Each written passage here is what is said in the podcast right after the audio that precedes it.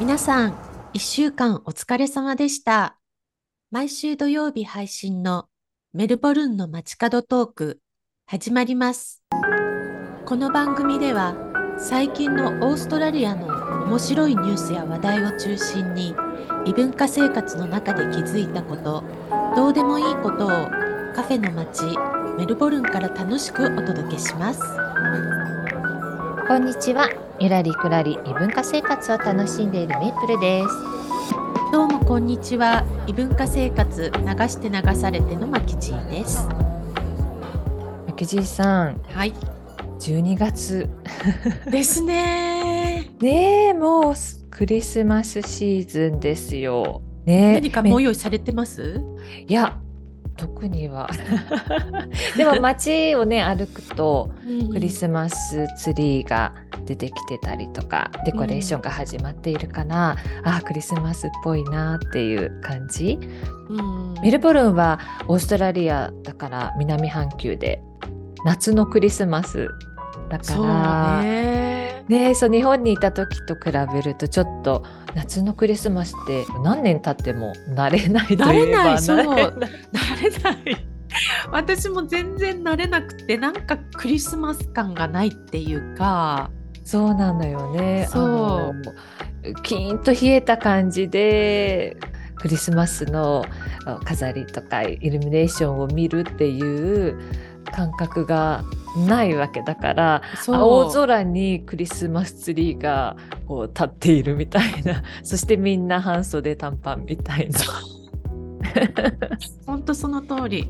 だから私もだいたいあのアアガパンサスの花が咲き出すと、ああクリスマスだなって思って。ああそうちょうどクリスマスぐらいの時にうん満開ぐらいになるから、今ちょうどこうつぼみができてきてあこれから咲くぞぐいらいのが今ちょうど出てきてるからああもうすぐクリスマスだなって今思ってる。ああそっか、アガパンサスって日本でもあるよねアガパンあるあサスってる、いう。う。ん、紫君子蘭とかっていうふううんに言うんわれてるみたいだけど、うん。でも多分アガパンサスが一般的に呼ばれてる名前じゃないかな。そうだよね。なんか紫の花、あと白いのもあるかな？うん、あるある。ねすごい綺麗だよね、え、うん。これってメルボルンに多いの？なんかあのマキジさんブリスベンに住んでた時もこの時期っていうかクリスマス時期はアガパンサス？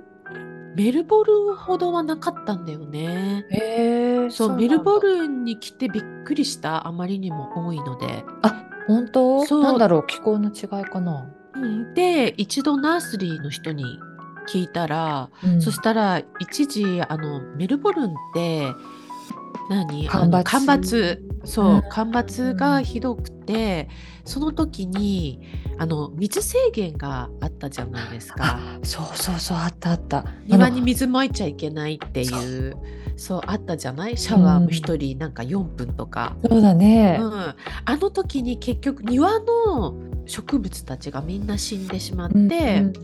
その時にアガパンサスはどんなあの乾燥したところでも育つっていうんで一気にみんなが購入して家に植えたらしいのね。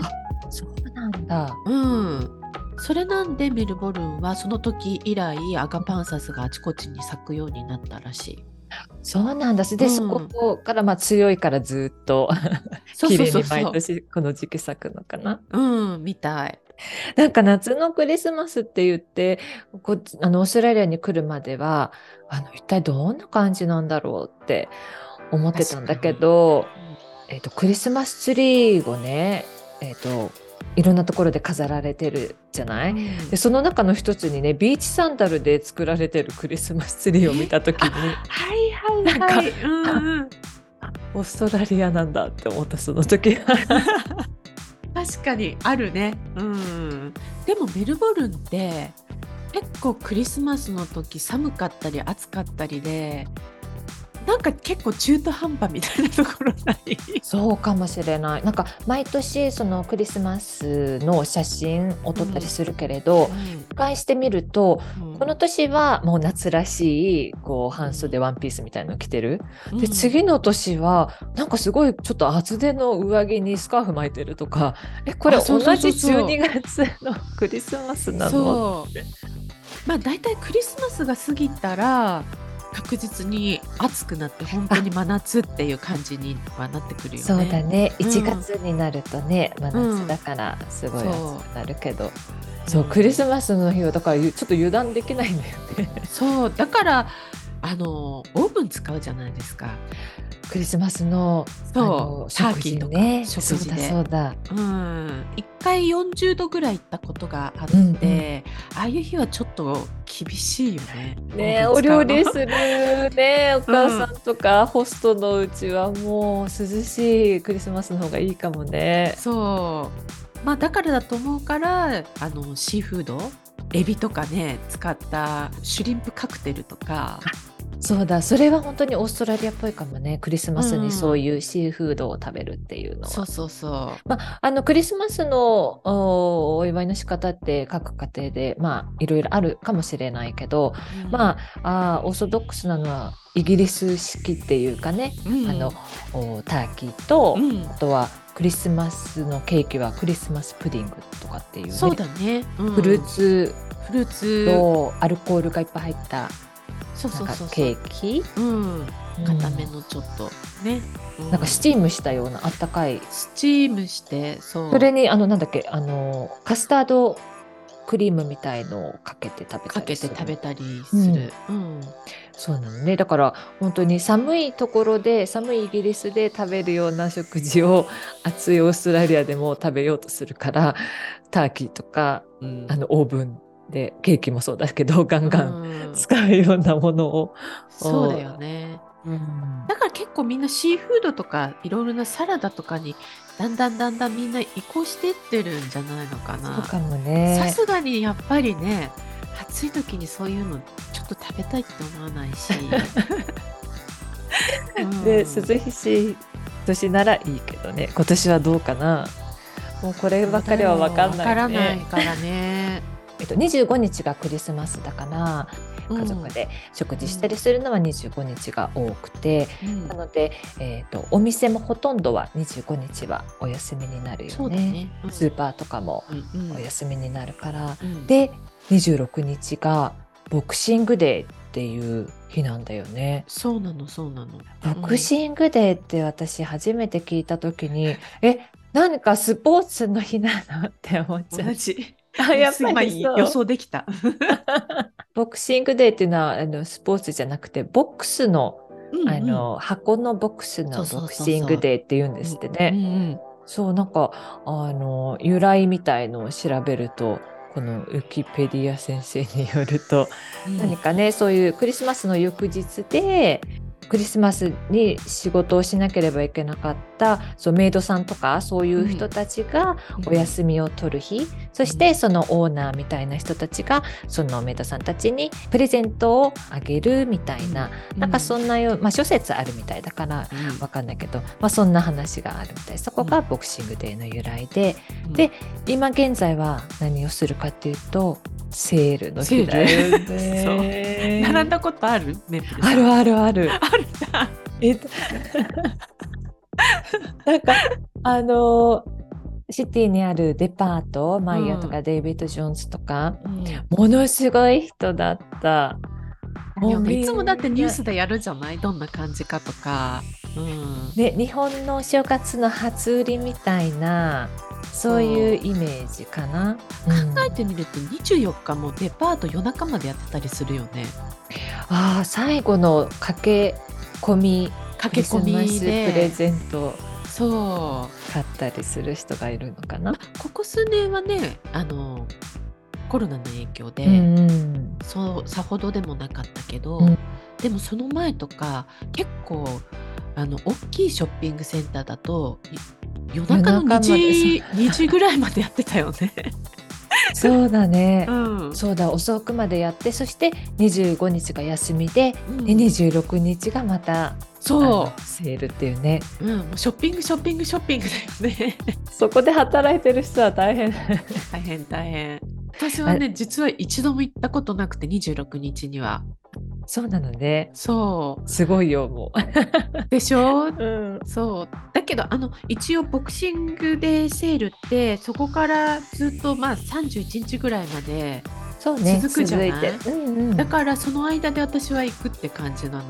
あでもそれでも全28と然か。いいと思う。うん。うん。なんかあのちょっとブランドものとかそういうのとかも、うん。あのセールになったりするからそういうところではすごく並んでてみんな、ううん。ん狙った狙ってるものがあればそうだけど、うん。結局私も何年か前にあの行って買ったものって言ったらなんかあのお料理に使うスパチュラとかさ なんかどうでもいいものとかが何かしら買わなくちゃっつってそれ買ったぐらいなんか。私はボクシングデーっていうと大体あのバスタオルとかベッドのシーツとか、うんうんうんうん。あのを買ってるかもしれない。そうね。そういうのは私あの、うん。セールで買うといいかもね、うん。いいものをちょっとやねおそうそうそういいものを安く。うん。えー、今年はどうしようかな。でもあんまり今欲しいものないから。でもそう見に行きたい気もするけどどうかな 皆さんはどうやって過ごすのかな、あのメルボルンというか、まあ、オーストラリアはあのお正月っていうのはね特にあの、うん。日本のようなお正月はないかな。らいから。うん。クリスマスツリーも25日過ぎた後もずっと飾られているしうん。1月に入ってからもまだ残ってたりす残ってる。るよね。うんだから。あのもしこの時期にうんあの日本からあの遊びに来る方がいらしたら25日過ぎても少しちょっとそのクリスマス気分が味わえるようなちょっとそんな街並みにはなってますよね。そうですね。うんそうそう。日本はね25日のもう夜ぐらいから飾りを取り始めちゃっておあ店そうとか。か。私日本に行った時に主人とあのクリスマスのなんかあのディナーみたいのをどこかで食べてたんだよね。うん。でそんな大きなレストランじゃなくて、まあ、小さめなレストランだったんだけど。で、えー食べ終わる頃になったら受付の方で飾りをねこう外し始めててうん。それを見た主人がびっくりしちゃって「え？とか言って「クリスマスはこれからなこれからっていうか今なのになんで外しているんだ」って言って。そうだよね。海外の人からしたてらそう思うよね。うん。だから「ああもう日本はね」とか言ってお正月がもう控えてるからもうクリスマスはどんもうさっさと終えて、うん。今度はクリスマスの飾りをつけなきゃいけないのよ。しかもお正月の飾りは一日飾りって言って前日だけは良くないからもうちょっと前からつけなきゃいけない。だからもう今からつけなきゃ。いけないかといってもこの日に取ることなくないかっていう。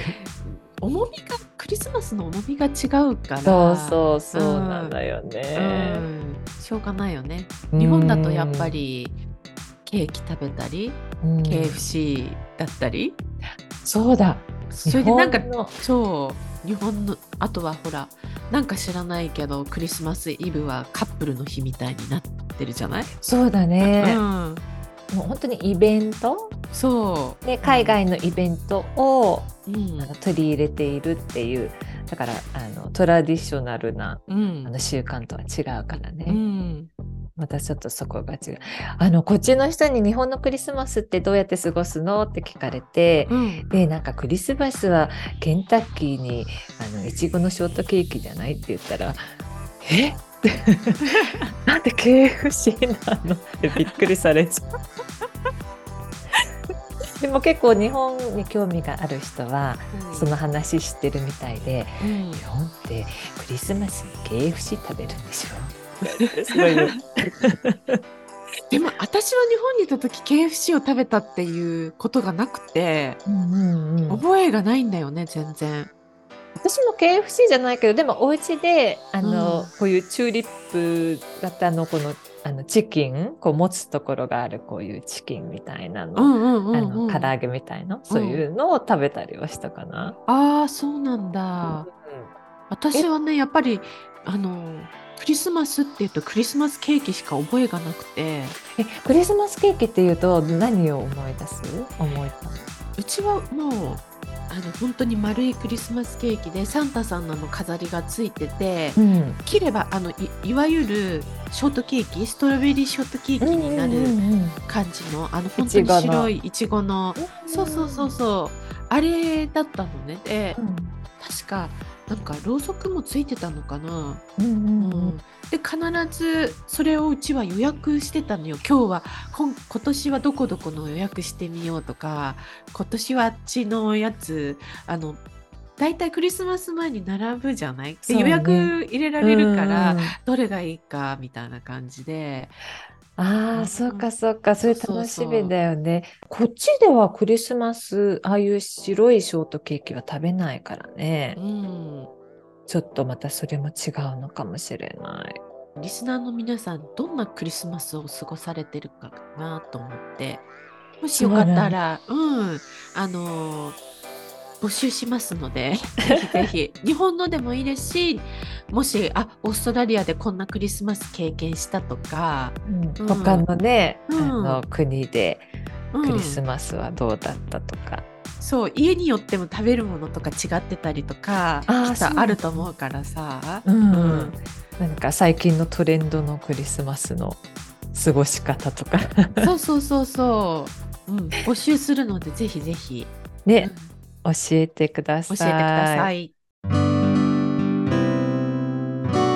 メルボルンの街角トーク、メープルとマキジーがお送りしております。今週のカフェコーナはーい。えっ、と、今回はね、ー。うんえっ、と、オナコーヒーという、おオナああ、メップさん好きでよく言ってますよね。私何度も聞いてる気がする。そうなんです。私なんかね、ここのコーヒーが好きでね、よく行くんだけれども、うんこのオナコーヒーっていうのは、とシティから少し離れたブランスウィックっていうエリアにあるんだけれども、もともとは、えっ、と、キャンベラがスタートした、そうなんだ、うんキャンベラなんだ。そうなんです。でそしてね、ここのね、このおスタートしたオーナーの方っていうのが、うんあの、オーストラリアのオリンピック、ハンドボールのオリンピックの選手だった人なんですって。それもなんか驚き。この店はそのキャンベラからスタートして、うん、今はメルボルンと、あとシドニーにもあるみたい。うん。うん、でこのカフェはこのさっき言ったブランスウィックっていうエリアにあって、えー、と割と新しめかなこのカフェは。あのー外にね、えーこういくつかテーブルがあってうん。ちょっと開放的なうん感じのお入り口で。うん。で中はまあちょっとこうウェアハウス的っていうのかな。ちょっとあのー倉庫風な感じなんだけれども。うん。すごいシンプルな、すごい私は気に入ってるカフェなんだけれども、うんうんうん。ここのコーヒーが、あのーメニューを見ると、やっぱりコーヒーすごいこだわってるから、あの普通のコーヒー、えっとカフェえオレあカフェオレじゃないカフェラテとかフラットホワイトとか、うん。そういうのがあるんだけどその前にあのコーヒーの種類を選ぶのね。なので、コーヒーが、えー、と例えばあここに載ってるのはアスペンとかメープルとかゲータウェイとかラズベリーキャンディーという今メニューを見ると4種類あってうん。それぞれ値段があったりするんだけど、うん。まずそのコーヒーどのコーヒーを使うか、うんでそこから好きなラテにするか、うん。まああフラットホワイトにするかもしくはうん。まあロングブラックとか、うん。そういうのを選んでいく、へえそういうスタイルなのね。でこのオナコーヒーはあのこのコーヒーを使っているカフェっていうのはいくつかあってうん。前にマキジさんと行ったマンチェスタープレスっていうシティのうんあのところにあるカフェ、ね。うんあそこもこの、のオナコーヒーを使ってるんだけど覚えてる、うんあの時にさうんマ、キジさんがラズベリーキャンディーの覚えてる。コーヒーを選んで覚えてる。美味しかった。ここのカカフェではなくってもうん。あの行った先のカフェでこのオナコーヒーっていうのをもし使ってればあのぜひいろいろ試してもらいたいなと思うんだけど、うん、ここの私メープルっていう名前のコーヒーがあるから私そ あそれがあるから。でもここのそうこのメープルのコーヒーも美味しいから私よく頼むんだけど。えちゃんとメープルシロップか何かのこう香りがするとかそういう感じなの？あえでもねうん。私そんなに、こうこれは何の香りってちょっとわかんないんだけど。うん。でも、えー、とこの今言ったこのメニューでアスペンメープルゲタウェイラズベリーキャンディーの中で、うん。えー、とラズベリーキャンディーは私飲んだことがないんだけどうん。アスペンっていうのが割とこうコーヒーの味がこう強い感じだったかな。うんうんでメープルがその次もう少しマイルド、でゲタウェイがももっとマイルドな感じにはうん。私は感じた、うんうんうんなのでその中間のメープルっていうのは私は結構好きで飲んでるんだへけど、えそうなんだ。そうなんです。へーじゃあ私も今度メープル。一緒に。見たら。メープル飲みに行きましょう。はいはい。そうなんです。はい、そんな、えっ、と、メープルが飲めるオナコーヒーはい、オでした。ナコーヒーですね。はい。メープルさんありがとうございます。はい。メルボルンの街角トークではお便りやリクエストをお待ちしております。